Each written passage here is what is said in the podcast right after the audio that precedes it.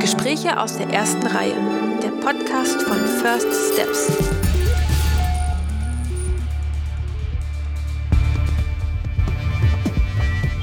Junge Filmschaffende über erste Schritte, Herzensprojekte und ihr Lieblingskino.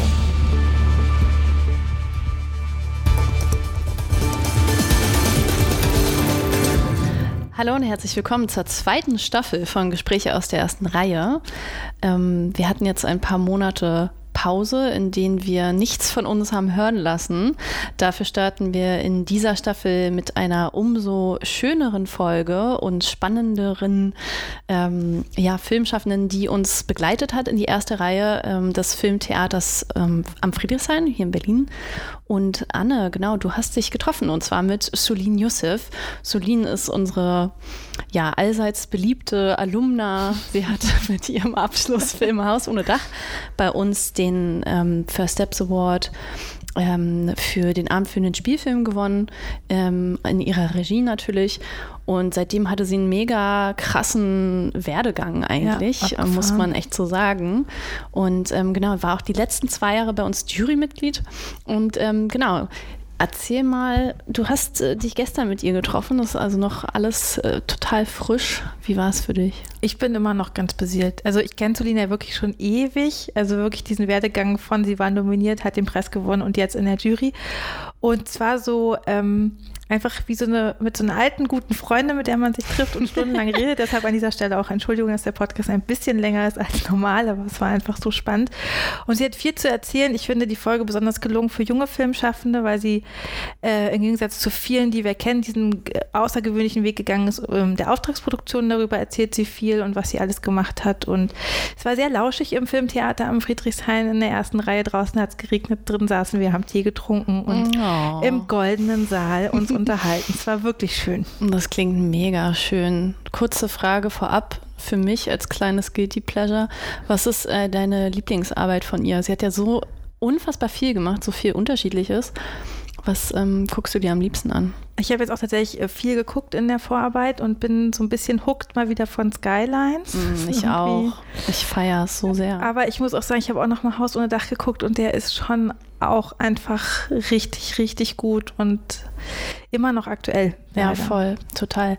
Also man kann sich von ihr auf jeden Fall alles anschauen. Ähm, wir sind gespannt, was ihr nach der Folge ähm, sagt, was ihr euch anschauen werdet oder eh schon Fangirls und Boys von ihr seid. Ähm, jetzt auf jeden Fall dürft ihr gespannt sein auf die Folge mit Anne und Sulin Youssef im Filmtheater und wir hören uns dann beim nächsten Mal. Viel Spaß!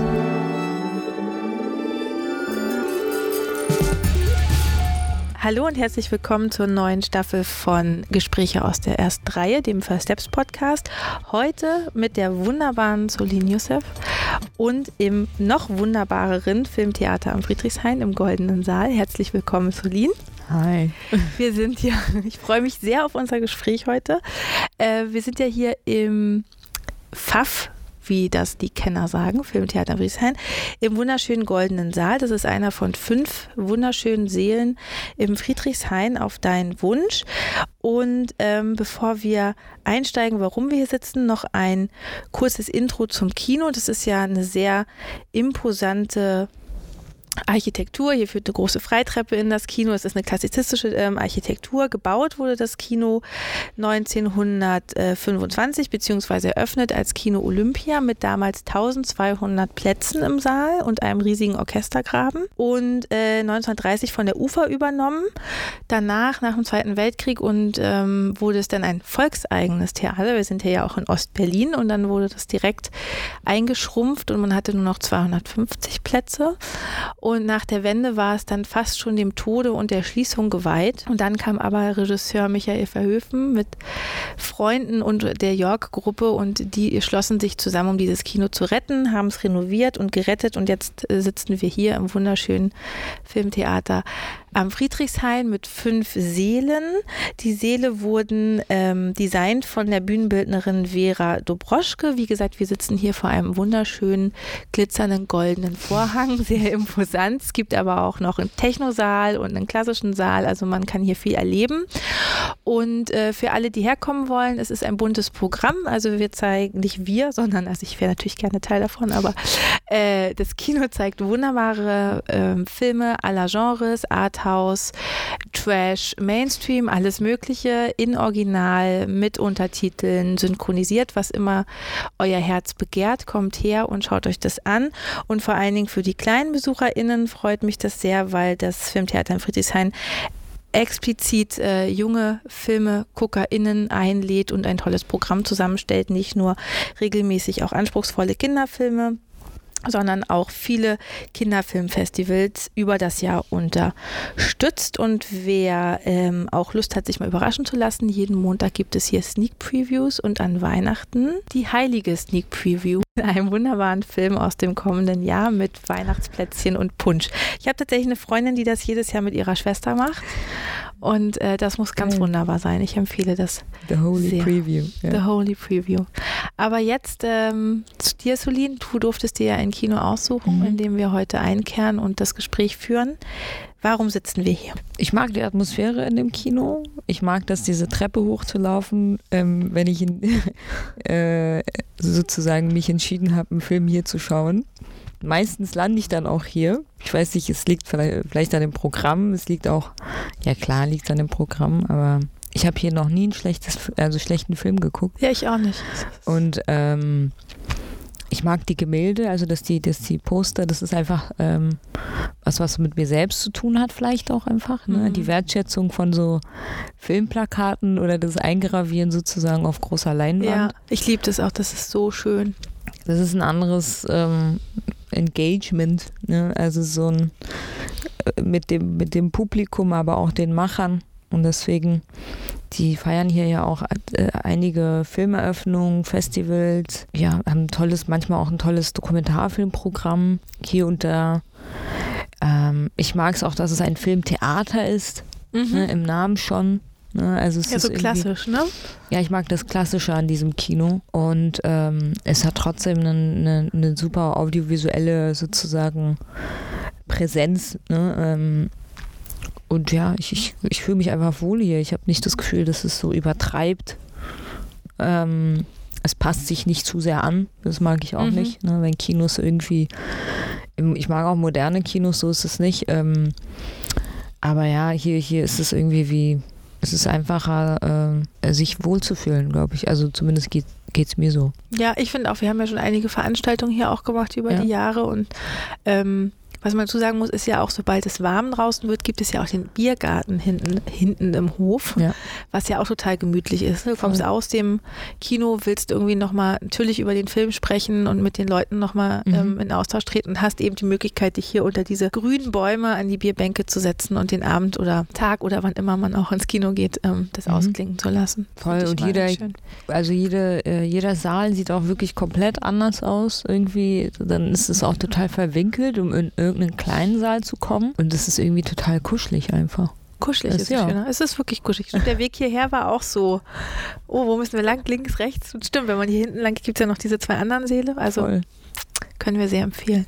Und ähm, ja, es erinnert mich so ein bisschen wie so früher. Also es klingt vielleicht so ein bisschen altbacken, muss es gar nicht sein. Also das, diesen Hauch oder die Seele so ein, einfangen zu können, weil dafür steht ja Kino irgendwie so, finde ich auch. Erinnerung, ne, also aus der Kindheit, die man dann irgendwie ähm, speichert in Bildern und in Soundwelten und in Filmen oder in der Pubertät oder, oder im Erwachsenenalter. Und ich finde, das ist so ein Kino, ähm, das es halt auch macht mit diesen Filmen. Also es speichert sozusagen, wie als hätte es eine Historie an Filmaufführungen ähm, und Uraufführungen schon hinter sich. Und es ist wie so ein, weiß ich, so ein, so ein Ort der gespeicherten Erinnerungen und Filme. Also so fühlt sich das so manchmal an.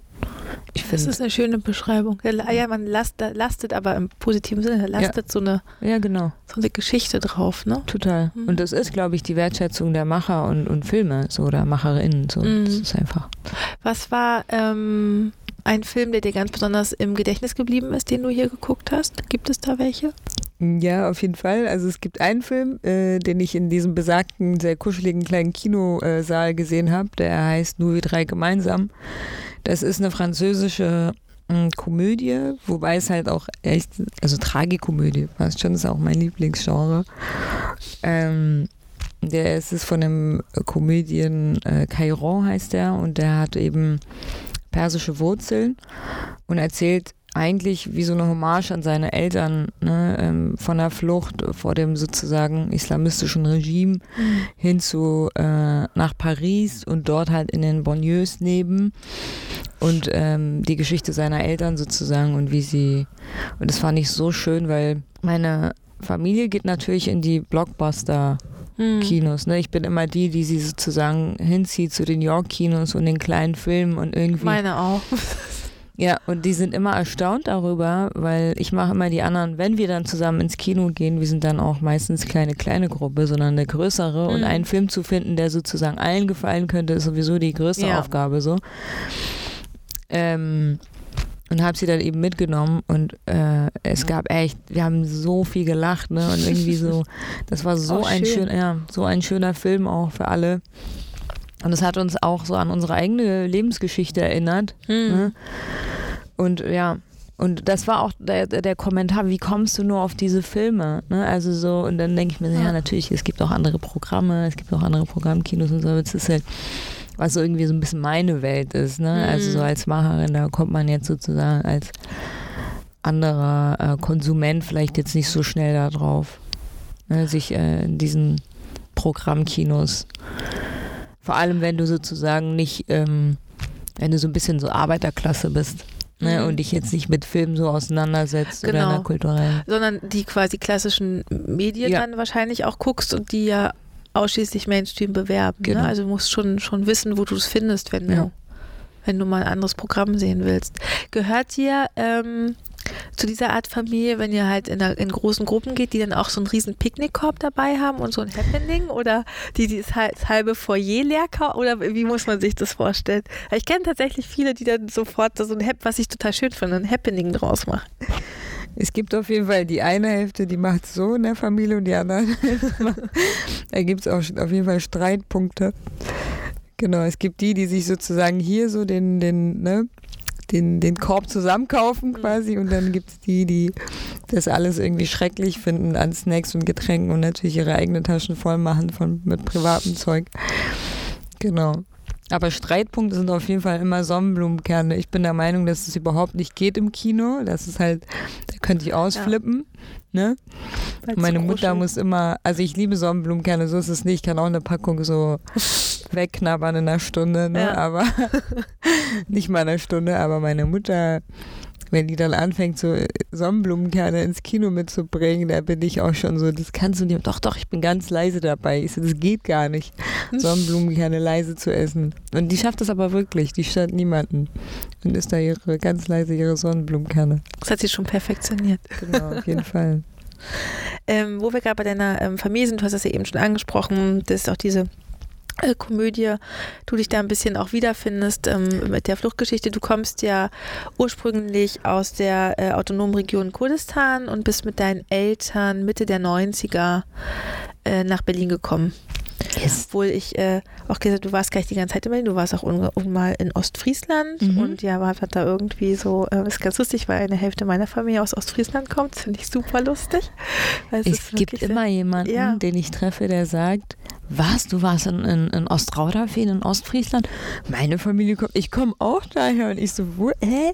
Warum seid ihr in Berlin gelandet? Wirklich klar, also gar nicht so groß ist da oben, so dicht besiedelt, aber irgendwie kommt immer jemand aus Ostfriesland. Ja. ja.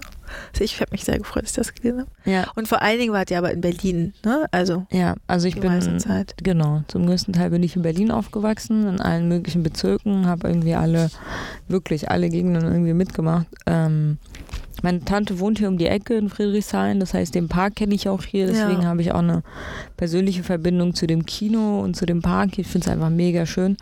Genau. Ostfriesland. Der, der Werdegang bis nach Berlin, der war nicht immer, also der war nicht vorhersehbar, sagen wir mal so. Mein mhm. Leben hätte auch ganz anders verlaufen können. Irgendwo in Wolfsburg zum Beispiel. So einer dieser, ne? Mhm. dieser Städte. Mhm. ja, genau. Diese Städte. Wo man so mit dem Zug durchfährt und sich immer so fragt, so, aha. Ja okay, mhm. gut. Genau. Ja. Ich äh, denke oft darüber nach, so, weil es gab viele Optionen, wie mein Leben sozusagen verlaufen wäre oder ob ich immer noch Filme machen würde, ob ich äh, natürlich, ne?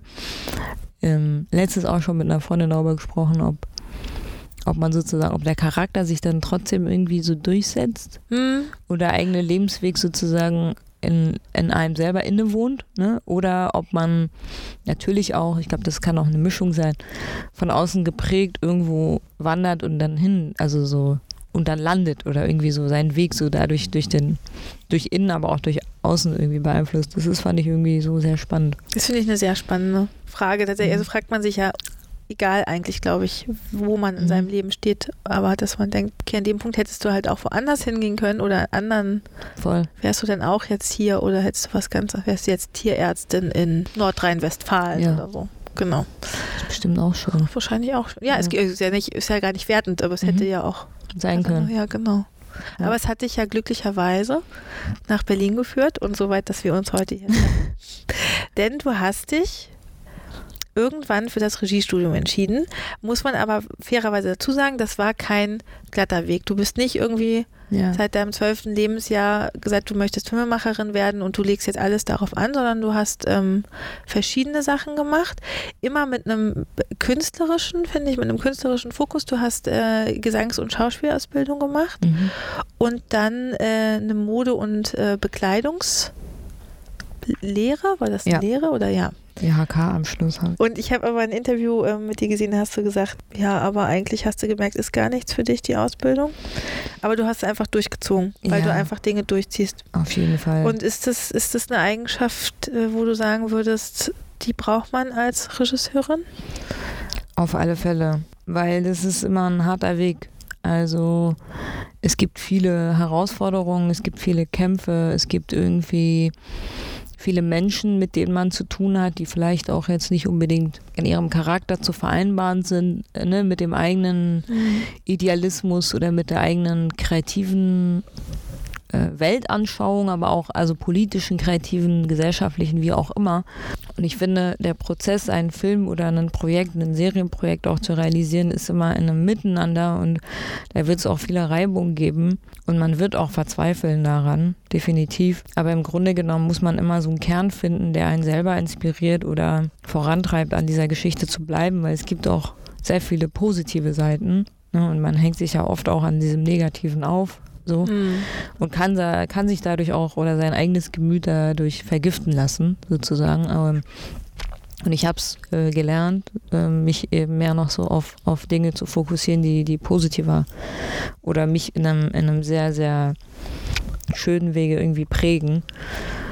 Ähm, das Ganze lässt sich, das, der, der Rest lässt sich natürlich nicht komplett ausblenden. Es bleibt ein Kampf, ähm, aber zumindest hält man vielleicht die Waage für den einen oder anderen Tag. Und de dementsprechend, genau, muss man das, glaube ich, manchmal durchziehen, weil es ist immer ein Prozess und es ist auch ein, äh, äh, ein Pro Progress so für deinen Charakter und für deinen Werdegang und für, für deine Arbeit auch äh, in der Position der Regie, weil du wirst es, du wirst immer mit verschiedenen Konflikten, Herausforderungen und Menschen zu tun haben und es schadet nie, sozusagen ein, eine, eine Sache zu Ende zu bringen, um für sich eine Erkenntnis zu gewinnen, weil wenn man abrupt stoppt, gilt natürlich nicht für alle Projekte. Es gibt auch welche, wo man einfach, ne, wenn es dann ungesund für die eigene Psyche wird, einfach auch gehen muss. So.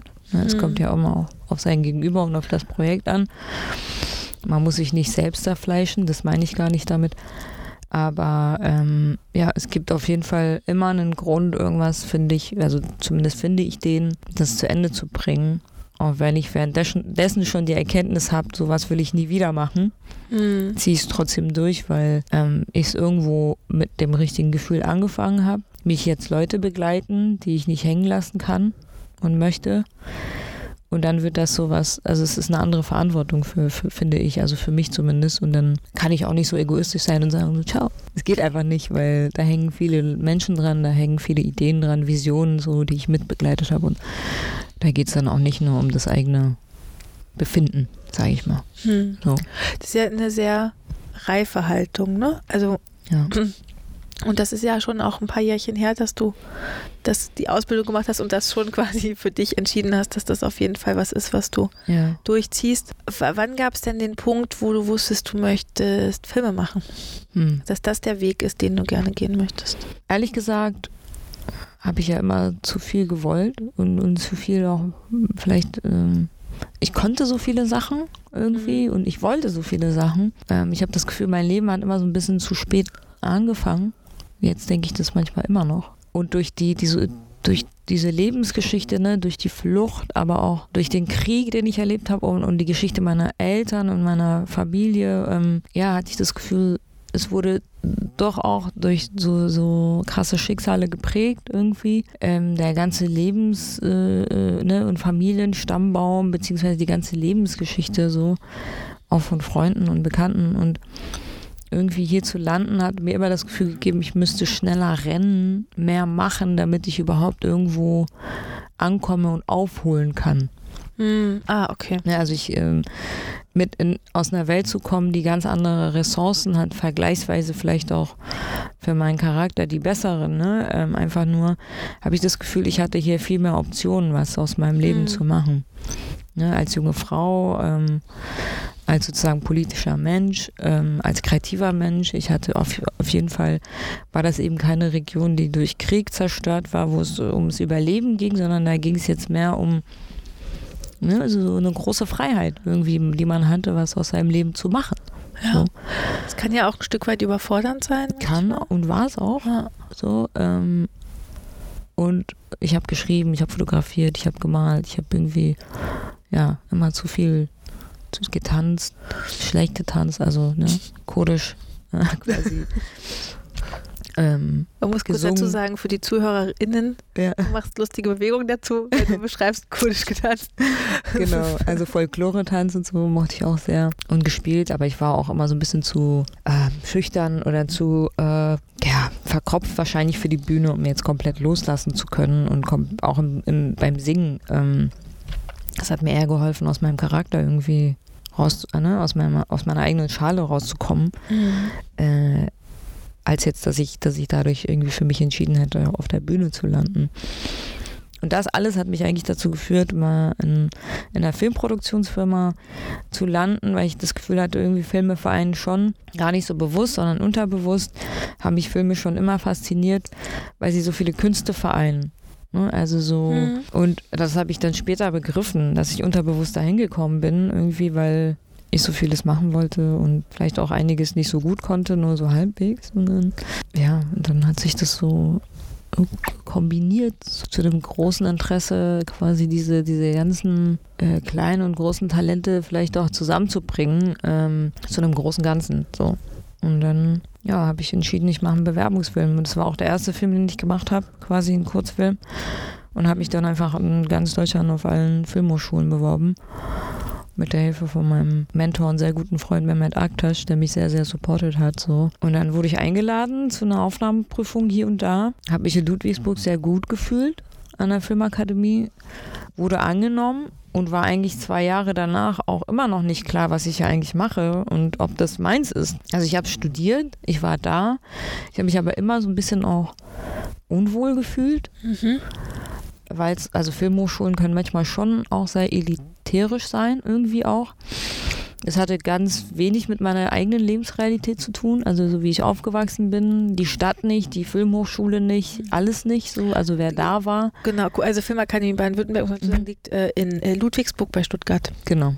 genau, nur dass man einmal weiß, wo. Ja, Genau. Aber das genau. war auch gar nicht unbedingt der Ort, also die, die Leute oder die Mentalität der Schwaben oder so, würde ich gar nicht mal sagen, sondern die Filmhochschule an sich, die, ich finde manchmal sind die Filmhochschulen als auch überhaupt die deutsche Filmbranche steckt manchmal in so einer Bubble, mhm. ne, die so wenig von der Re Lebensrealität anderer Menschen irgendwie weiß oder zu tun hat. Und ich habe mich immer so ein bisschen fremd gefühlt, weil ich das okay. Gefühl habe, ähm, ich gehöre da irgendwie nicht hin, weil ich habe nur so einen komischen Lebensweg.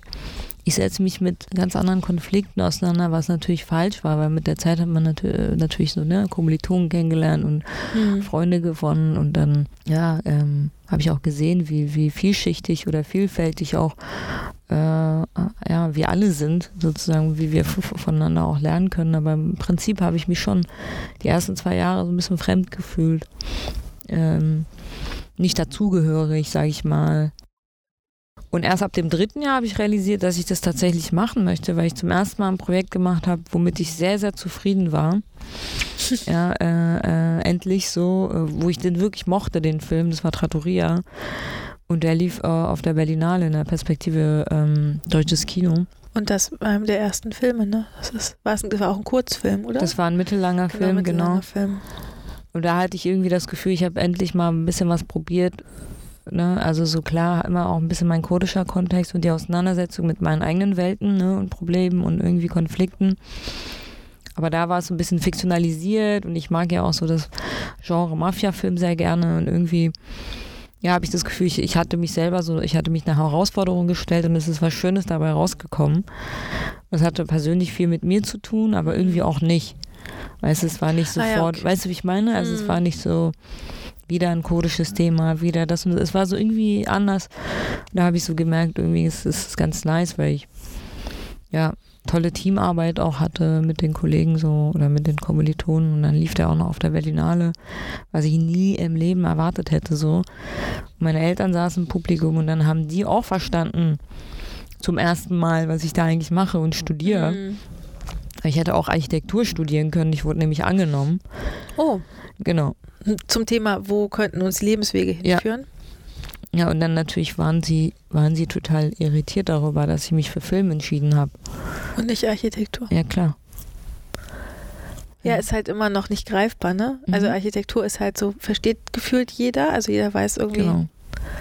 Kann sich zumindest vorstellen und hat so das Gefühl, dieses Sicherheitsgefühl, da kriegt sie einen Job, ist gut Mhm. bezahlt, Ja, Rente ist sicher so und Ja. währenddessen diese künstlerischen Berufe natürlich immer sind so, Ja. okay, können wir uns nicht vorstellen. Aber ähm, du warst, das heißt, du hast gesagt, du hast dich überall in Deutschland beworben. Mhm. Das heißt, du bist jetzt nicht explizit an, äh, an die Filmakademie gegangen, weil was ja schon auffällt, ist, dass die ähm, Filmhochschulen in Deutschland Mhm. ja schon auch so verschiedene Profile haben, hat man das Gefühl. Ne? Die, die Ludwigsburger zum Beispiel sind ja schon auch eher mainstreamiger, Mhm. also auch offener, während die DFFB in Berlin zum Beispiel ja ganz klar Autorenkino noch ist. Also man sieht schon auch immer den Film ein bisschen an, wo sie herkommen. Nicht alle, aber Mhm. sagen wir mal, acht von zehn können wir ungefähr zuordnen, ohne zu wissen, von welcher Filmhochschule die Mhm. kommen. Ähm, war das was, was bei dir mit reingespielt hat? Oder war das eher diese subjektive Empfindung, du fühltest dich da wohl, du hast die Zusage und es fühlte sich richtig an? Ja, ich habe tatsächlich ähm, mich an vielen verschiedenen Hochschulen beworben, auch wirklich, also mit komplett unterschiedlichen Bewerbungsverfahren auch, ne? Die, Mhm. Die KHM hat mich ko komplett, also beim ersten, die hat mich sofort abgelehnt.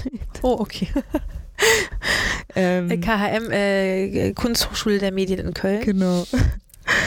Wobei, ich war noch beim Gespräch, aber das hat sich so awkward angefühlt, weil ich auch dachte, so, wo führt das eigentlich jetzt gerade hin? Ich habe überhaupt nicht verstanden, wo das Bewerbungsverfahren hinführt. Ich habe mich so unwohl gefühlt.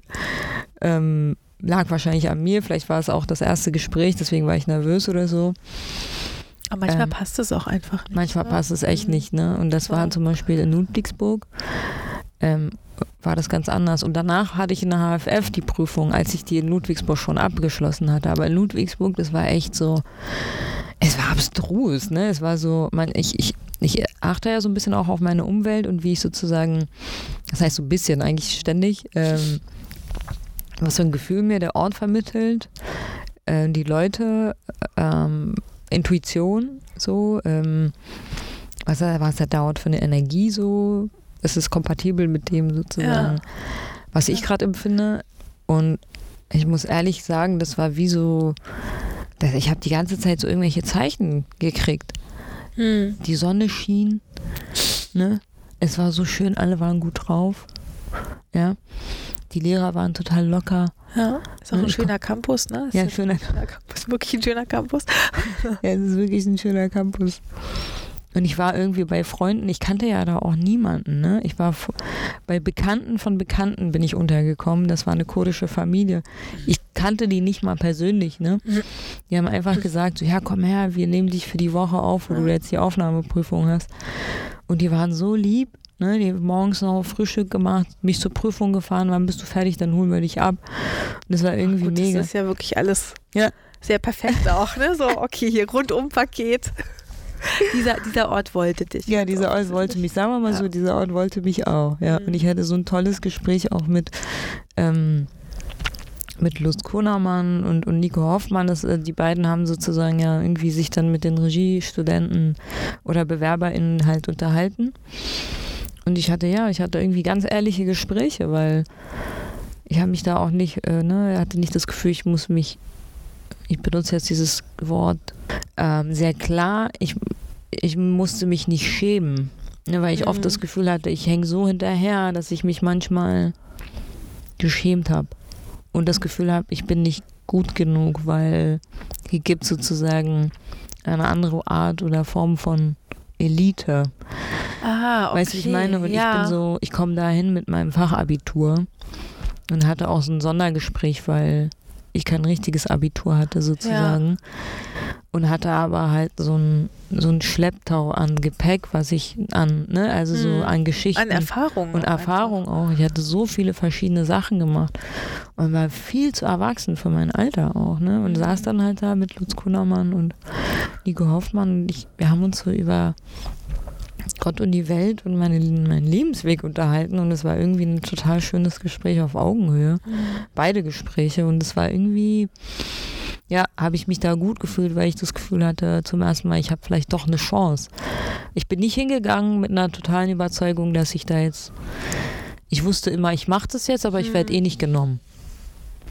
So, Ah, okay. Hm, verstehe. ich werde eh nicht genommen. So bin Ja. ich da. Also ich habe gar nicht erwartet, dass ich. Finde ich persönlich ja immer die gesündere Haltung, Ja, weil die. Enttäuschung dann nicht so groß ist. Ja, klar. Ne? Und solange man trotzdem quasi alles gibt, weil man es trotzdem möchte, finde ich, Ja. sich das aus. Na, dieses, dieses Problem mit dieser Elite, also Problem, also das ist ja auch was, was tatsächlich mittlerweile auch äh, eine Debatte in der Branche wird. Ne? Was sind die Zugangsvoraussetzungen an Filmhochschulen und Genau. legitimiert ähm, das Abitur sozusagen dich also gerade bei kü- künstlerischen Berufen ist ja die Frage, brauchst du ein Abitur? Was, was Mhm. macht das Abitur? Ähm, und ja auch äh, tatsächlich die Herkunft, ne? wer kann sich eigentlich leisten, an Filmhochschulen zu studieren? Das hat sich ja Gott sei Dank in den letzten Jahren extrem Mhm. geändert, aber das war ja mal, ist auch das Thema ist auch nicht weg, aber es war auch manchmal, wo man dachte so, okay, wer geht denn auch eigentlich an Filmhochschulen? Das sind die gut ausgebildeten, aus irgendwie relativ wohlhabenden Genau. ähm, Familien. So, und weil für, für so die klassische, du hast ja gesagt, die klassische Arbeiterklasse kann sich das eigentlich kaum, kaum Ja. leisten. Genau, die Zugänge sind auch total Die schwierig. Zugänge sind schwierig, genau. Ich begleite extrem viele junge Menschen, die, die sich äh, in diesem Bewerbungsprozess bei mir melden. Also meistens sind das kurdische FilmemacherInnen, Mhm.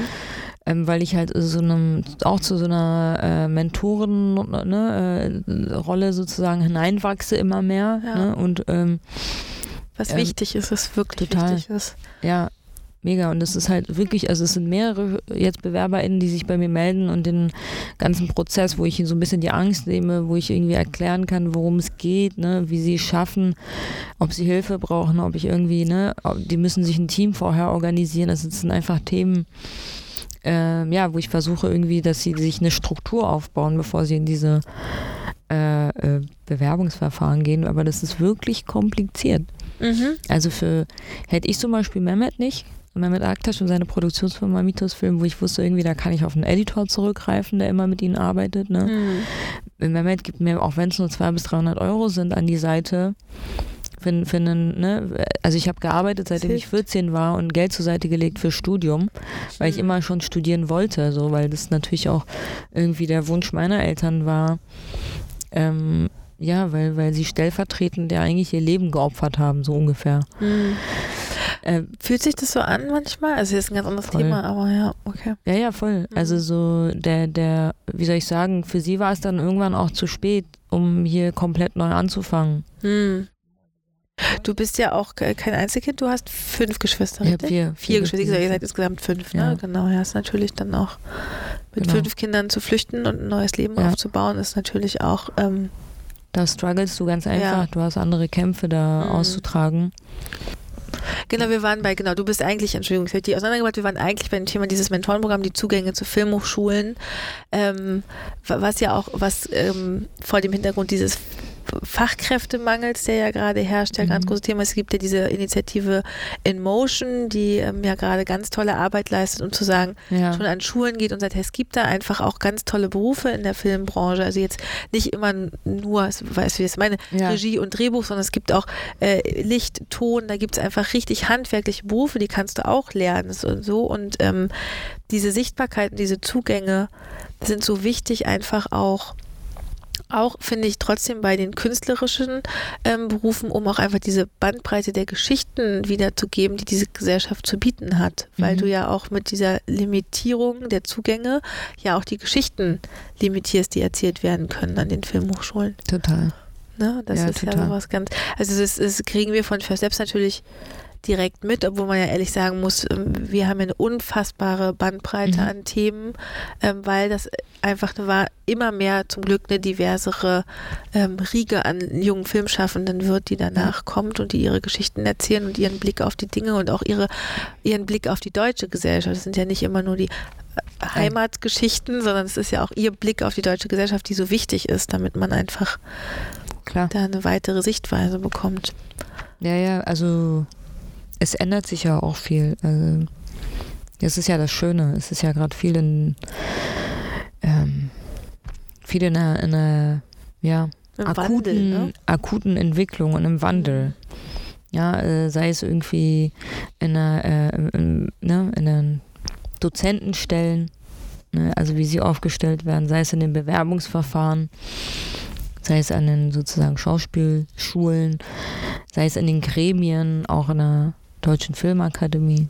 Mhm. Also das ist ja einfach auch schön zu beobachten, dass dieser Wandel gerade stattfindet. Ja, und dass er sich vielleicht in 10 bis 15 Jahren wirklich auch, dass er in, in, in, auf einem Fundament irgendwie baut, was noch eine viel größere Selbstverständlichkeit hat mhm. ne, und kein politischer Auftrag ist in dem Sinne, ne, sondern ein Teil der Gesellschaft, sie so abzubilden, ähm, ja, was ja. einfach nicht mehr hinterfragt wird, ne? Das ist genau diese Selbstverständlichkeit, dass jeder hat halt Zugang dazu genau. und ja. ähm, dann ist das so. Äh, jetzt müssen wir aber nochmal zurückgehen. Du, wir sind noch beim Studium und wo wir aber auch gerade bei ähm, Geschichten sind. Du hast dich ja für deinen Abschlussfilm mhm. Haus ohne Dach äh, entschieden, auch eine sehr persö persönliche Geschichte ja. ähm, zu erzählen. Ähm, für unsere ZuhörerInnen äh, kannst du einmal ganz kurz zusammenfassen, worum der Film geht? Ja, also in Haus vor dem Dach geht es um eine kurdische Familie, die in den 80ern quasi ähm, gezwungen ist, aus, der, äh, aus dem Nordirak zu flüchten vor dem Regime und in Deutschland landet und ähm, die Mutter ist sozusagen gezwungen, ihre drei Kinder alleine auf, äh, zu erziehen oder in, in Deutschland sozusagen aufzuerziehen. Und die kommen natürlich in Deutschland an, studieren oder arbeiten, kriegen Freunde und die Mama hat den Wunsch, zurückzukehren an den Ort äh, ja, ihrer Freunde und Familie, weil sie nie wirklich ankommen konnte, weil ihr Mann auch sozusagen in der Region äh, äh, tot unter der Erde liegt quasi und ähm, sie eigentlich nur den Wunsch hatte, ihre Kinder sozusagen zu, zu, zu schützen über eine Zeit, äh, eine, eine, eine Zeit lang sozusagen, um dann zurückzukehren. Ohne jetzt viel verraten zu wollen, weil der eine oder andere den Film dann vielleicht doch noch äh, gucken möchte. Gibt es bei Amazon Prime nochmal sagen? Ja, ähm, geht es eigentlich darum, ne, um die, um die Wünsche der, der, der Familie, um die Wünsche der Mutter und äh, der Geschwister, die zwei Generationen, die aufeinander prallen. Und die drei Geschwister sind dann gezwungen, quasi in die Heimat zurückzukehren, um den letzten Wunsch ihrer Mutter auch zu erfüllen. Mhm. Ähm, ja, und setzen sich eigentlich mit ihrer Vergangenheit auseinander, beziehungsweise der Vergangenheit der ganzen Familie, um dann schließlich vielleicht auch Frieden zu finden und nicht mehr in der ähm, in einer Zwiespalt zu sein und irgendwo dazwischen, sondern das zu vereinen, diese zwei Welten, die sie einfach in sich tragen. Und gleichzeitig ist das natürlich ein Thema, also das, das größere, das viel größere Thema, ähm, was meine Figuren verbindet und sich mit mir sozusagen ist das Thema Krieg so. Das ist einfach mhm. was, was mich mein Leben lang begleitet, womit ich mich auseinandergesetzt habe, in allererster Linie auch filmisch. Bevor ich überhaupt an die Filmhochschule gegangen bin, ähm, habe ich in einer Produktionsfirma gearbeitet, die sich hauptsächlich mit Filmen aus äh, ja, Kriegskonflikten oder Kriegsregionen auseinandergesetzt hat. Und das war meine filmische Prägung, so. Weil das irgendwie Themen, ein Thema ist, was ne, meine ganze Familie Mhm. sozusagen oder das Schicksal meiner ganzen Familie in alle Winde verstreut hat und mich bis heute noch eigentlich einholt immer wieder. Und deswegen das persönlichste Thema daran ist sozusagen das Thema Krieg und die Vertreibung und die Flucht und im Exil leben und in alle Richtungen gespalten zu sein so. Mhm. Und das andere Thema ist sozusagen ein, ein Patchwork. Äh, ne? Also das, das die fiktive oder, oder persönliche Geschichte der Geschwister ist sozusagen ein Patchwork aus, aus meiner ähm, Erfahrung, aus der Erfahrung von Freunden und irgendwie kommt es so zusammen als Gesamtwerk, so über familiäre ja, Biografien in Deutschland so ein bisschen. Die, Ein, Ja. Ein, ein sehr berührender Film. Ich ähm, habe in der Vorbereitung äh, den tatsächlich nochmal geguckt und ähm, weil der hat ja, äh, ist ja dein Abschlussfilm und hat ja wahnsinnig viele Preise abgeräumt, unter anderem auch ich den First Steps Award in der Kategorie Abendfüllender Spielfilm. Ähm, und ich erinnere mich auch, dass ich den damals geguckt habe und wahnsinnig berührend fand, weil das, was du alles beschreibst, da so, so zusammenkam. Mhm. Und ähm, genau, du hast diesen Abschlussfilm gemacht, der ist irgendwie durch die Welt gereist, hat wirklich ähm, nicht nur den First Steps Award gewonnen, Mhm. sondern auch zahlreiche andere Preise. Und für dich ging es dann ja nach dem Abschluss relativ schnell weiter, weil du zu den zumindest mir bekannten wenigen RegisseurInnen gehörst, die gesagt haben, nee, ich entwickle jetzt nicht erstmal drei Jahre lang Mhm. ein Projekt und möchte das unbedingt durchsetzen mit allen Mitteln, sondern ich gehe erstmal ans Set und mache diese sogenannten Auftragsproduktionen. Zur Er Erklärung, Auftragsproduktionen sind, du wirst da tatsächlich als Regisseurin angeheuert. Mhm. Du schreibst nicht ein Drehbuch und verfilmst deine eigene Geschichte, sondern du, da gibt es einfach vorgefertigte Geschichten. Und Mhm. da kannst du vielleicht gleich noch mal ein bisschen äh, mehr erzählen. Was hat dich angetrieben, diesen Weg zu wählen, der wirklich ungewöhnlich ist für viele junge FilmemacherInnen? Ja, hm, ich wollte auch einfach arbeiten. Mhm. Also ich bin halt so ein, so ein Worker.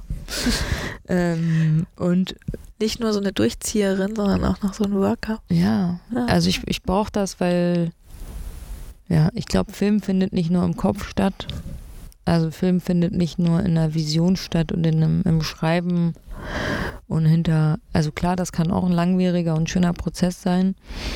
Aber ich wollte als Regisseurin irgendwie mein Handwerk weiter aus, ähm, ausführen, aus, ausweiten, mein Können weiter ausschöpfen, zu lernen. Wie mache ich Krimi? Ne, was für ähm, ähm, was für Tools kann ich da mitnehmen, wenn ich einen Krimi mache? Wie schaffe ich das eigentlich auch, ein Drama zu machen, ähm, was aber auch äh, Thriller-Elemente hat, was magisch vielleicht auch sein kann? Wie schaffe ich das, ein komplettes Ensemble in einer Serie zu führen? Also halt nicht nur eine Figur, auf die ich mich konzentrieren muss. Ähm, und warum ich bei der Serie gelandet bin, ist tatsächlich dann, ähm, weil ich so vielschichtig gerne erzähle. Also auch mein erster Langfilm, der hat ja nicht nur eine Hauptfigur, das sind die drei Geschwister und dann ist das eine Riesen-Familie drumrum. Das heißt, ich erzähle sowieso gerne Ensemble, weil ich das Gefühl habe, um eine Welt begreifen zu können und auch um die Hauptfiguren begreifen zu können, brauchst du immer äh, ja, äh, das Umfeld. Ne? Also so sei es Freundeskreis, sei es Familie, sei es irgendwie ne, die Welt, in der sie oder er ähm, äh, stattfindet, ne? Ja. oder der Mensch stattfindet. Ähm, dort muss ich begreifen sozusagen, ähm, wie dieser Mensch zu dem geworden ist. Ne? Also so, und da ist es auch wichtig, dass, dass Nebenfiguren den Raum bekommen oder die Welt, in der das spielt, den Raum bekommt, äh, sowohl im Buch als auch in der Regie, als auch in der ähm, sozusagen, ne, bildlich so. Und äh, über diesen Weg bin ich, glaube ich, so, ist mein Interesse gewachsen, auch mehr in Richtung Serien, weil ich das Gefühl habe, ich habe mehr Zeit Mhm. und mehr Raum ah ja. um diese Sachen zu erzählen. Gar nicht so bewusst, ich glaube Mhm. einfach unterbewusst. Ja. Und ähm, es folgte dann ein Projekt nach dem anderen. Äh, ich wurde auch so ein bisschen so, wie soll ich sagen, mitgezogen. Ne, Es gab manchmal durch die, durch die viele Arbeit, aber auch durch einfach so ein, ähm, wie soll ich sagen, ein, ein schöner Lauf. Ne? Also gar nicht unbedingt ähm, als würde ich da durchgepeitscht werden oder sowas. Es hatte einfach so seinen Flow. Und ich bekam irgendwie tolle Angebote, ähm, die mich auch alle irgendwie was angegangen sind, die was mit mir gemacht haben und ich gemerkt habe, okay, ich bin die Richtige dafür, ich kann dem Projekt auch was zurückgeben. Mhm. Ähm, und eigentlich war das dann wieder die zweite Schule, die ich durchgegangen bin, warum ich gesagt habe, oder warum sich das zumindest nach dem Bauchgefühl richtig angefühlt hat, erstmal zu arbeiten, war Handwerk zu lernen, ähm, also Regiehandwerk, aber auch viel größere Teams, Hm. größere Visionen, ähm, viel mehr äh, kreative Teilbereiche, in die ich mehr abtauchen konnte, über die ich mehr lernen äh, musste auch. Eine visuell ganz andere Herausforderung für mich auch als Regisseurin. Ähm, komplexer in der dramaturgischen Erzählung und der Figurenführung. Mhm. Viel mehr Leute, also viel mehr Figuren, viel mehr sozusagen Schauspiel, äh, auch wieder, ne, Ensemble oder, oder eben und das ist, glaube ich, das, was, was mich so, was mich so interessiert hat, wo, wo ich das Gefühl habe, dass daraus nehme ich sehr viel mit für meine eigenen Filme. Also wenn ich anfange, Drehbücher zu entwickeln oder wenn ich jetzt ähm, parallel habe ich ja dann trotzdem weiterentwickelt. Ne? Mhm. Ich habe meinen Kinderfilm entwickelt. Ähm, ich habe noch zwei eigene Serienstoffe, die ich gerade auch noch entwickle. Ähm, ne? Ich habe ich hab einen Kinofilm, einen Stoff mit Mehmet weiterentwickelt. Also es ist einfach, und ich merke, ich bin viel schneller geworden. Ne? Also viel schneller im Arbeiten. Effektiver wahrscheinlich, ja, Effekt- dass man das Genau. lernt im professionellen Umfeld. Ja, und, und also weil ich so viel gedreht habe, auch weiß ich auch teilweise, wie ich Dinge besser schreiben kann.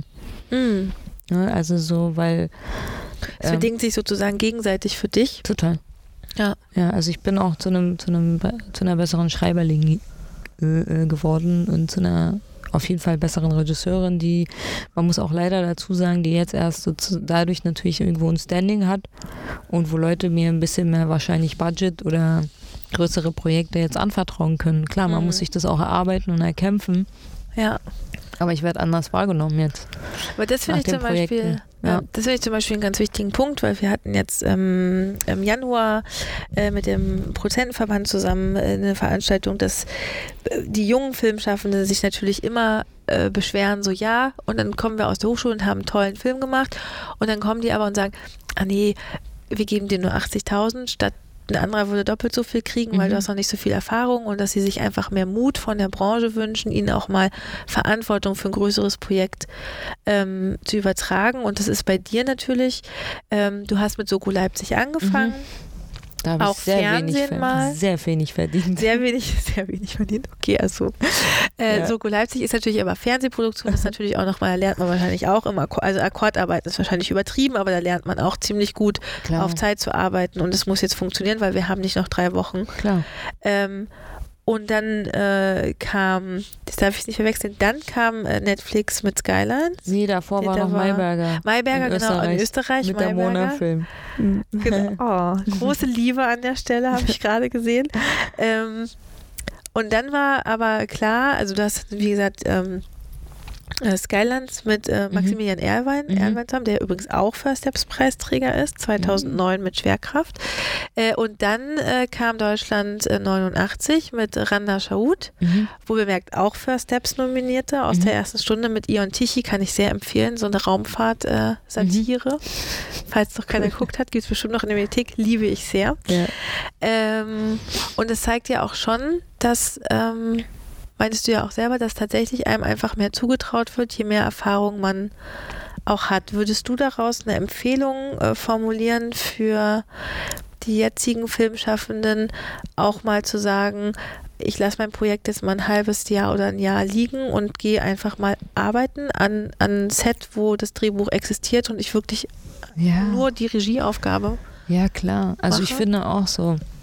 Es gibt sehr kreative, sehr visionäre DrehbuchautorInnen so, aber gleichzeitig ähm, muss ich auch äh, ehrlich sagen, dass mir manchmal der Bezug zu zur Realität fehlt. Also die Sachen, die produziert werden oder die Sachen, die geschrieben werden, sind meistens nicht produzierbar, was auch schade ist, weil wenn du schon mhm. sozusagen vier Jahre lang oder zwei bis drei Jahre lang an einem Projekt sitzt, ähm, ähm, musst du auch sozusagen realistischerweise ähm, ganz genau wissen, wo geht's hin, an welche Produktionsfirma, wie viel Geld kann ich dafür bekommen, wie mache ich das realisierbar.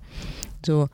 Und ähm, man muss der Realität, der deutschen Filmrealität auch und Serienwelt ein bisschen auch, in, äh, äh, ne, wie sagt man, ins Auge blicken. Ins Auge blicken ne? ähm, äh, die Budgets sind hier ganz andere. Ne? Und, und ich kann nicht sozusagen für, für Hollywood schreiben, mhm. wenn ich weiß, aber das Budget, was ich auch von einem Streamer hier bekomme, ist ein Minimum von so und so viel.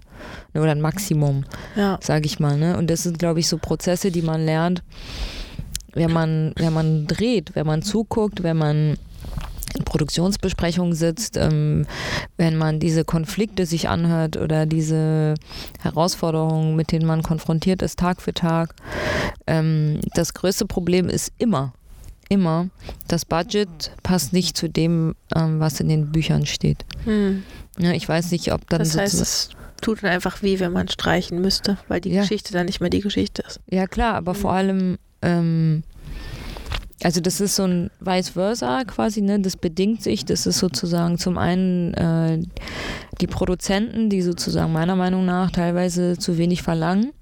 Mhm. Ne? Oder eine Kalkulation abgeben, die meistens falsch ist. so. Viel zu niedrig. Viel zu niedrig. So. Und ähm, auf der anderen Seite aber auch Bücher, ähm, die auch mit der heißen Nadel gestrickt werden sozusagen. Mhm. Oder auf dem Budget vermeintlich geschrieben werden, was man zugesagt bekommen hat. Ne? Aber ähm, die Bücher äh, sprengen dann diesen eigentlich budgetären Rahmen. So. Ah, okay. Also das ist so ein bisschen das Problem, sehe ich sozusagen in den, mhm. in den letzten Jahren, auch in einer, in einer Serienwelt oder einer Streamer-Erfahrung oder in den Produktionen, die jetzt so ein bisschen mehr Geld hatten, aber trotzdem alle Probleme irgendwie. Ne? Mhm in der Ausführung ist auch nichts Neues. Das ist das Problem aller Produzenten. Ja. Ne? Also das Geld zu verwalten, also es ist natürlich irgendwie die Aufgabe auch da. Aber es ist massiv. Also mhm. massiv sage ich, ähm, die, die, die, die Lücke oder das, das. Die Erwartungshaltung auch. Genau. Ist halt mhm. halt einfach irgendwie so, so unrealistisch teilweise. Ähm, und das macht es halt ein bisschen mühselig und das macht es halt von der Stunde an, äh, spricht man nicht mehr über Kreatives, sondern einfach nur noch über Probleme bis zum Schluss. Mhm.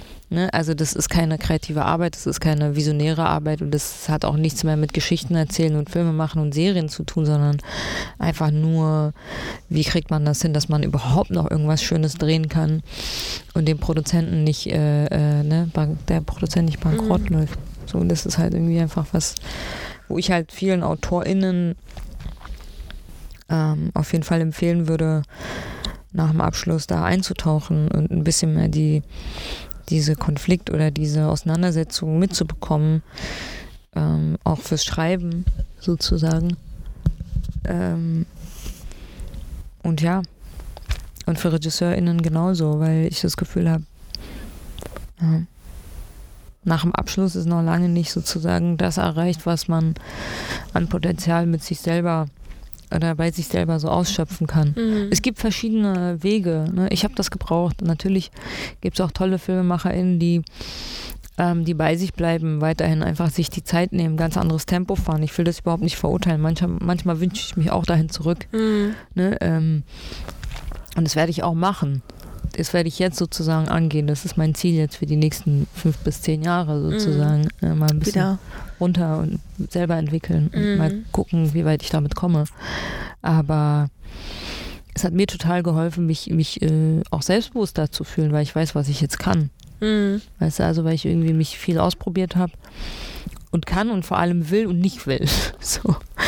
Was ähm, nicht zu unterschätzen ist, ne? dieses Nicht-Wollen. Genau. Aber ich finde, das Nicht-Wollen kann man tatsächlich erst ja sagen, wenn man es gemacht hat. Weil ganz genau. oft kriegen wir ja mit in den Gesprächen ähm, mit den Absolventinnen so, ja, ich habe jetzt den Film und also ich will auf keinen Fall das und auf keinen Fall das und man dann immer denkt, ja, wir würden dir so gern wünschen, dass du die nächsten fünf Jahre ausschließlich mit deinem Projekt hast und danach kommt eine Produktionsfirma, die dich fördert, aber mhm. realistisch ist, dass deine Miete bezahlt werden muss und du wahrscheinlich nicht. Also es ist realistischer, dass du jetzt nicht fünf Jahre durchfinanziert wirst für ein Projekt, von dem keiner weiß, wie Mhm. es wird, sondern eher, dass du dich von Job zu Job hangelst.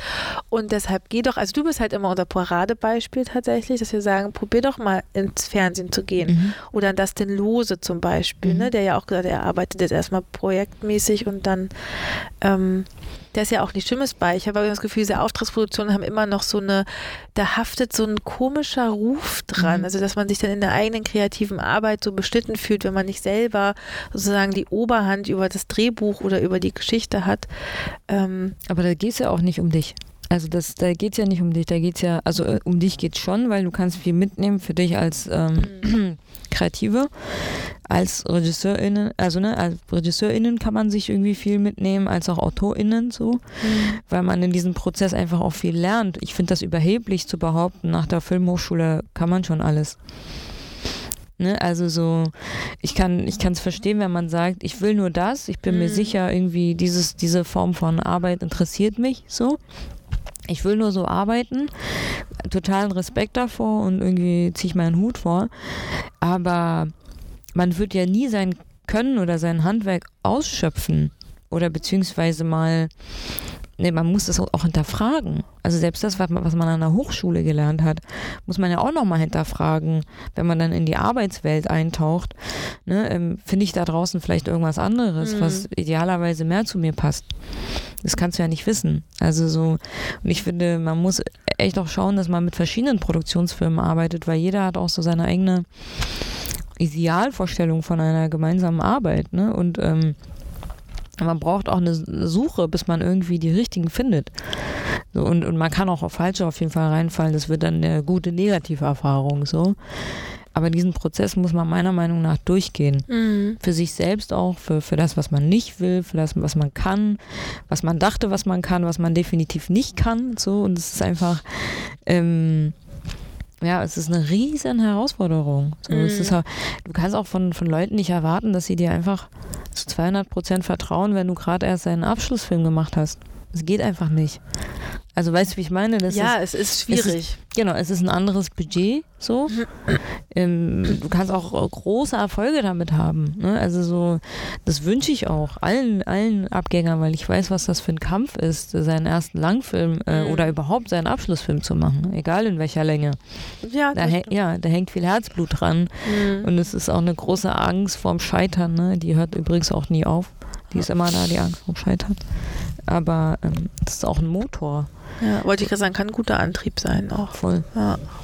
Und deswegen, also ich, ich habe, ähm, also gerade weil sich die deutsche Filmlandschaft auch gerade neu entdeckt und entwickelt und hier gerade alle möglichen Stoffe entwickelt werden und eine, eine, diese Streamer-Welt auch eine neue Schule ist für alle. Also die Produzenten müssen sich auch anpassen und entwickeln plötzlich für, für Serienformate.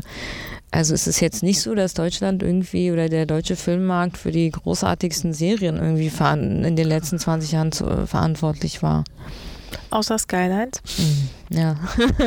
Aber weißt du, wie ich meine? Ja, ja, natürlich, genau. Ja.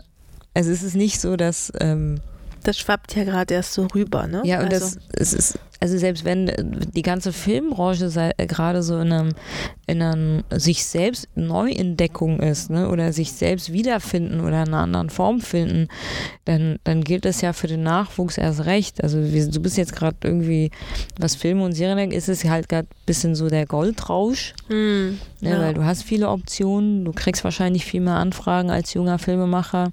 hm. Ne? Ähm, äh, Gute Also, Zeiten gerade. gute Zeiten auf Mhm. jeden Fall und deswegen kann man sich meiner Meinung nach, sollte man die Möglichkeit nutzen, sich erst recht so auszutoben.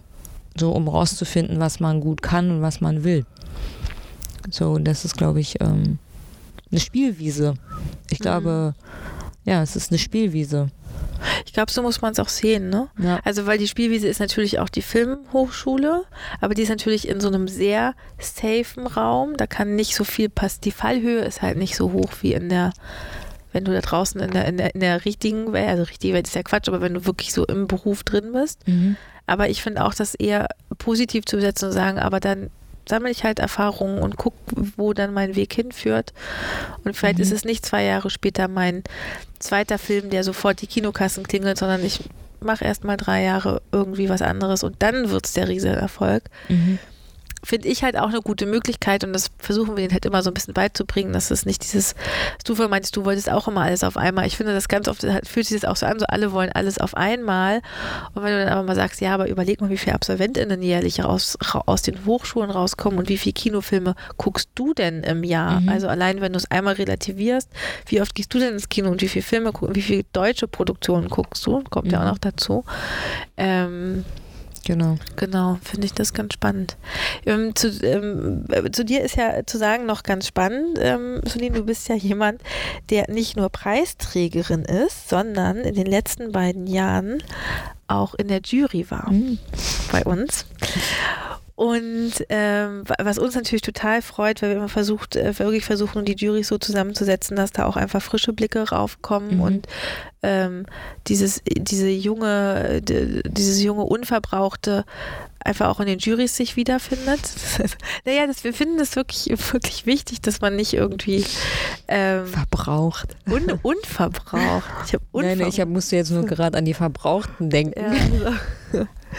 ähm, mach doch mal einen ganz kurzen Exkurs, nur ganz Ja. kurz, weil mich das tatsächlich interessiert, ähm, wie du das so wahrgenommen hast, wenn du jetzt, du wann hast du Abschluss gemacht? 2016, Ja. also vier, vier, fünf Jahre nach dem Abschluss, wie du diese, die, diesen Output Mhm. sozusagen wahrnimmst an Geschichten, an Formaten, Ich an fand die, Talenten. die Talente, die bei der First Steps entdeckt werden, ob äh, letztlich auch Preisträger oder Nominierte, unterscheidet sich null nach äh, für mich so. Für uns ja auch nicht, für die, also für Ja. unsere Policy ja auch. Genau, also weil ich das Gefühl habe, ähm, also die Diskussionen, die wir haben und die Gespräche, die wir haben über diese Filme, wie vielschichtig und komplex sie sind und wie sehr wir auch die Filmemacher wirklich genau wahrnehmen, ihre Handschrift und ihren Mut und die ganze Reise, wie diese, diese Filme erzählt werden und der Geschichten erzählt, also wie die Filme gemacht werden und Geschichten erzählt werden. Ähm, das ist so eine große Inspiration und ich bin ja jetzt dieses Jahr nicht dabei. Ja, es ist sehr traurig. Aber du hast, kommen wir gleich zu, hast Genau. andere wichtige Aufgaben, kommen wir gleich zu. Nee, es macht mich wirklich traurig, weil es immer so ein Moment war, auf den ich mich, ne, auch wenn man sozusagen noch arbeitet und irgendwie sich die Zeit freimachen muss, um die Filme genau zu sichten, ne, Mhm. Genug Zeit hat und wirklich auch Notizen macht und es ist, halt auch einfach wirklich Arbeit, ne, weil Ja. man es ernst, ich nehme es sehr ernst. Ja, es Alle war- anderen alle, auch. Alle auch, muss man wirklich Genau. sagen. Unsere Jurys nehmen das wirklich sehr ernst an der Stelle. Auch schon Ja. nochmal äh, rückwirkend ein dickes Dankeschön und auch schon jetzt Ja. ein dickes Dankeschön an die Jury.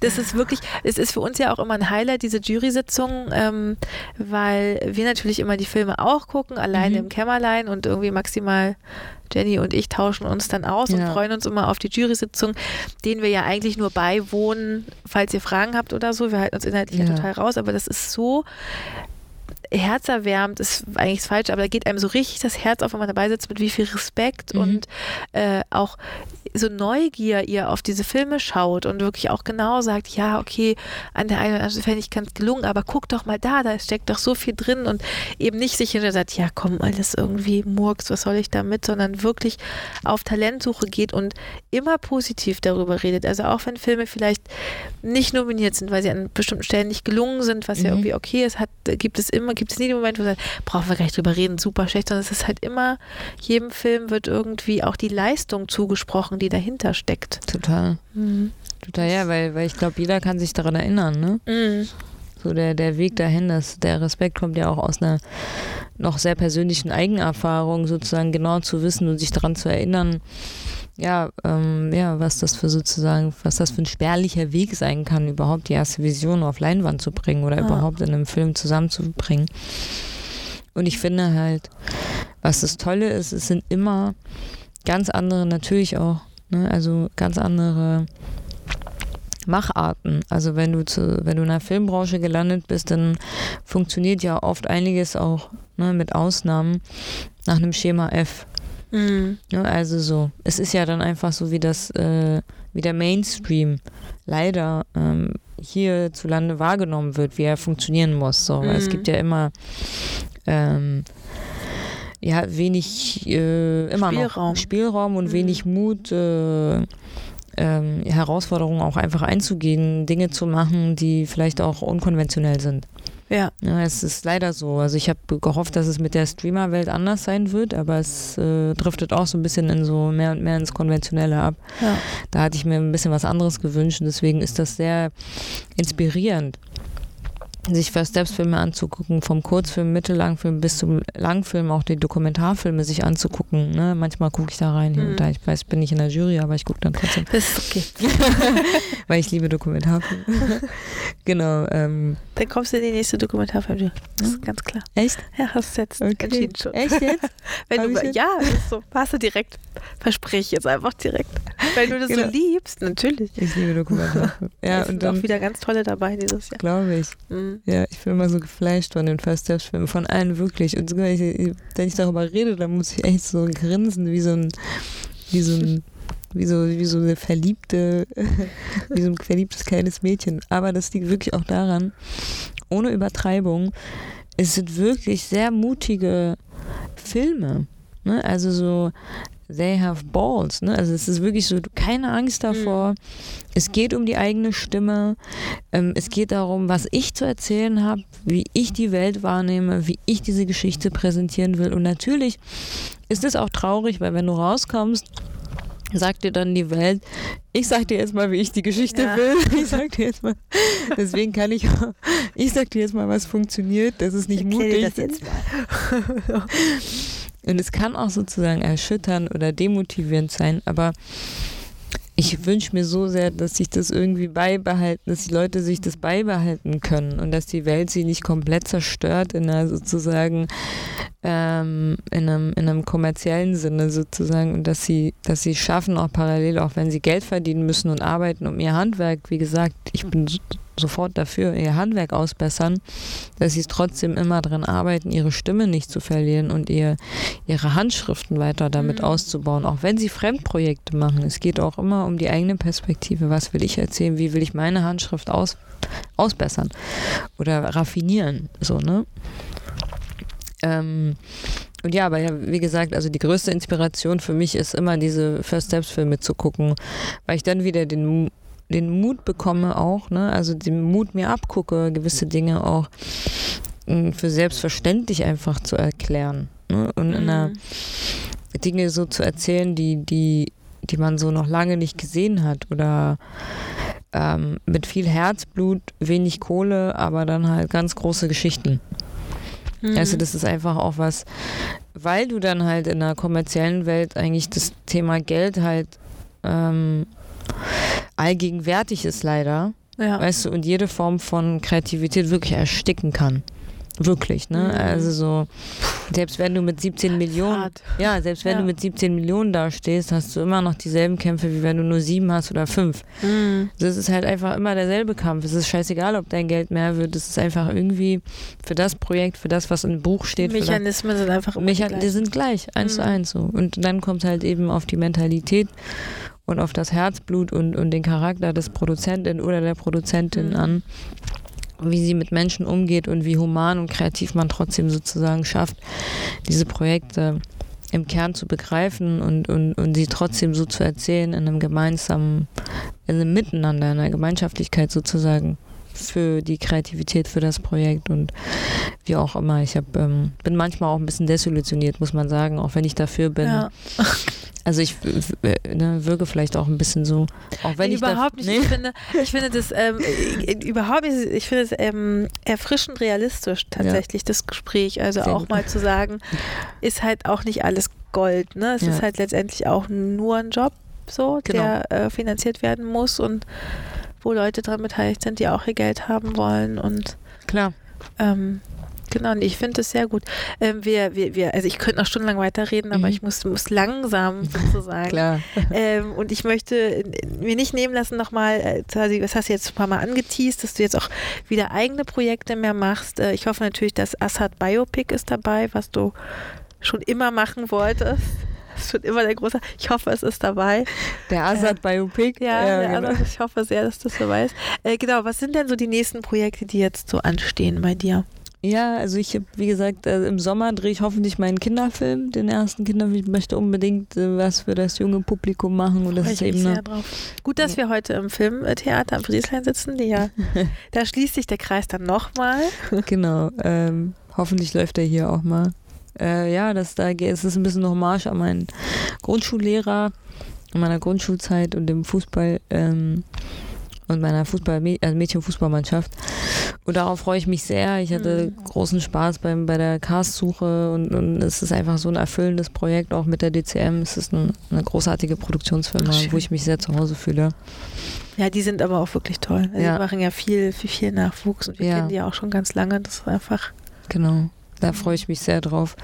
Und ansonsten entwickle ich halt gerade, ähm, genau, äh, auch an zwei äh, Serienprojekten. Äh, ähm, für mich alleine erstmal in meinem Kämmerlein, äh, ohne mich sozusagen zu committen, ähm, weil ich das Gefühl habe, ich brauche jetzt erstmal so ein bisschen meinen eigenen Raum, will jetzt mal zu der Geschichte alleine finden, ohne viel Einfluss Mhm. sozusagen von außen. Ähm, und das andere ist, dass ich, ich glaube, ich glaube schon länger an einen Roman, den ich adaptieren will.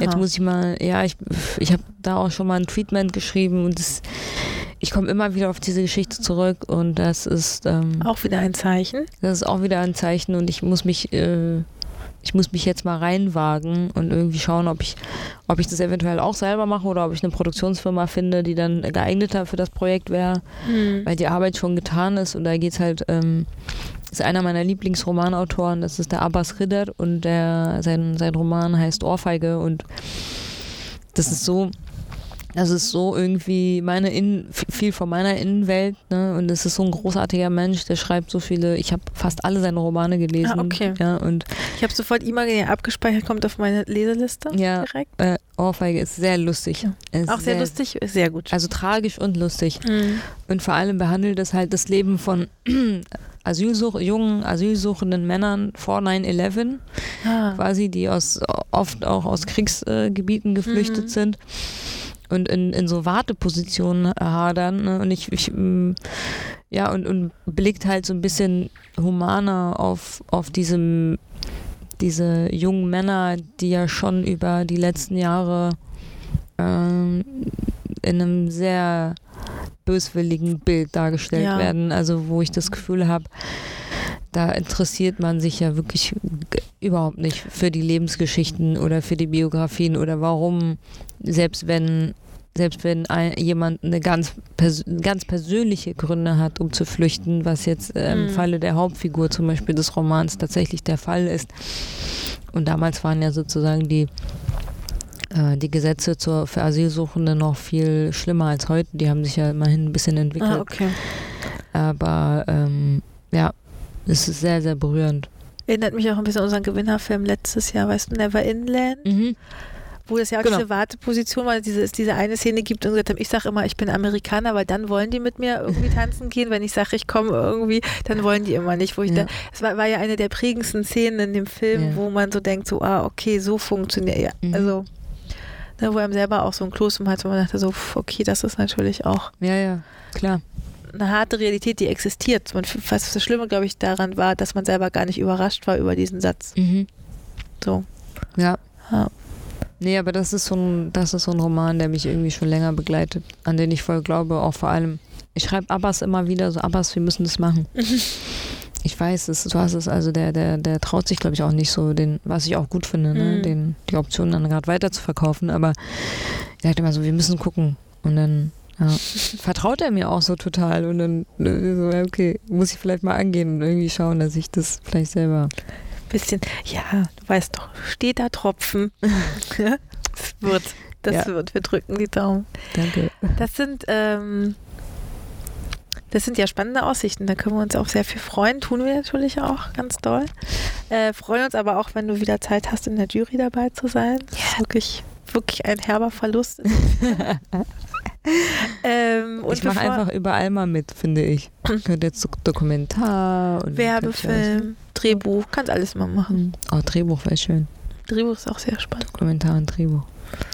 Okay. Ich bewerbe mich schon mal initiativ jetzt. Alles klar, Ja. Initiative direkt auf die Liste. Und äh, bevor ich dich in den ähm, Tag äh, entlasse. Ja. Ähm, eine unsere Standardfrage ist eigentlich immer, was gibt es irgendwas, was du gerne mit ins Kino nimmst, wo du wirklich nicht irgendwas, was du nicht nicht mit ins Kino nehmen kannst, oder gibt es was, was du mal im Kino verloren hast, Mhm. oder gibt es irgendeine lustige Anekdote. Ich meine, die Sonnenblumenkern-Anekdote mit deiner Mama war ja auch schon sehr schön vorhin. Also gibt es, gibt es irgendwas, kannst du nie ohne Ja. Sonnenblumenkerne zum Beispiel ins Kino Ja. gehen? Ich könnte, ich könnte, glaube ich, also ich, ich finde so Wein und Popcorn finde ich schon nice. Also Ja. ich habe immer einen Rotwein auf jeden Fall in der Hand, wenn ich einen Film gucke. Ach guck, das haben wir Fast noch nie immer. gehört. Nee? Also es ist ja jetzt die erste Folge, zweite Staffel. In der ersten Folge hat nicht, in der ersten hat nicht einer Alkohol gesagt. Das Ja, ich, doch, gut. Alkohol. Ja, Alkohol, Nein, nicht, Rotwein. nicht, nicht Alkohol, aber so. so ein also, Rotwein. Rotwein. Ein guter genau. Rotwein, so kultivierter Rotwein. Genau. So fühlt man sich auch gleich so. Das ist komisch, dass man jetzt gleich so dieses Bild von so anspruchsvollem Kino hat, wenn man so einen Wein in der Hand Ja. Ja. ja, aber dann Okay, doch auch so. Popcorn. Popcorn passt ja auch nicht zu, zu Rotwein, finde ich. Und dann muss immer so salziges Popcorn übrigens. Ah, Das du bist ja Team salzig? Mhm. Ich bin ja auch Team süß. Das Bin ist, ja- aber es ist okay. Ich, äh, Manchmal mische ich auch, ganz wild. oh, ganz wild. Ja, das, oh, das ist wirklich die ganz wilde Sache. Habe ich einmal gemacht. Mit Freunden konnten wir uns nicht einigen, haben wir gemischt genommen. Es war für beide kein guter Nee. Kompromiss. Ja, es ist eine Überraschung auf jeden Fall. Ja. Okay, gut.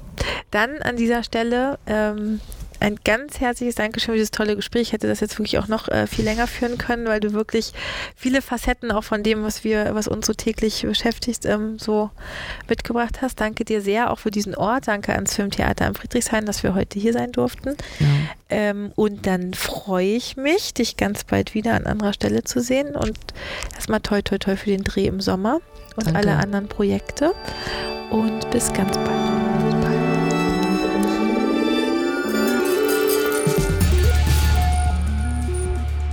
Wir hoffen, euch hat die Folge genauso viel Spaß gemacht wie uns. Ähm, wir bedanken uns an der Stelle ganz herzlich bei Sulin Yusuf für diese wirklich lebhafte Reise durch ihre eigene filmische Vergangenheit. Und natürlich auch ein großer Dank ans Filmtheater am Friedrichshain für dieses lauschige Plätzchen in der ersten Reihe. Lasst uns einfach mal reinhören, was bei euch so bewegende Momente im Kino waren. Wir freuen uns darauf und hören uns zur nächsten Folge im Podcatcher eurer Wahl. Bis dahin, bleibt gesund. Gespräche aus der ersten Reihe ist eine Produktion von First Steps. Konzept und Redaktion Anne Ballschmieter und Jennifer Stahl. Postproduktion Behind the Tree. Titeldesign Sascha Borgward und musikalische Begleitung von John Gürtler.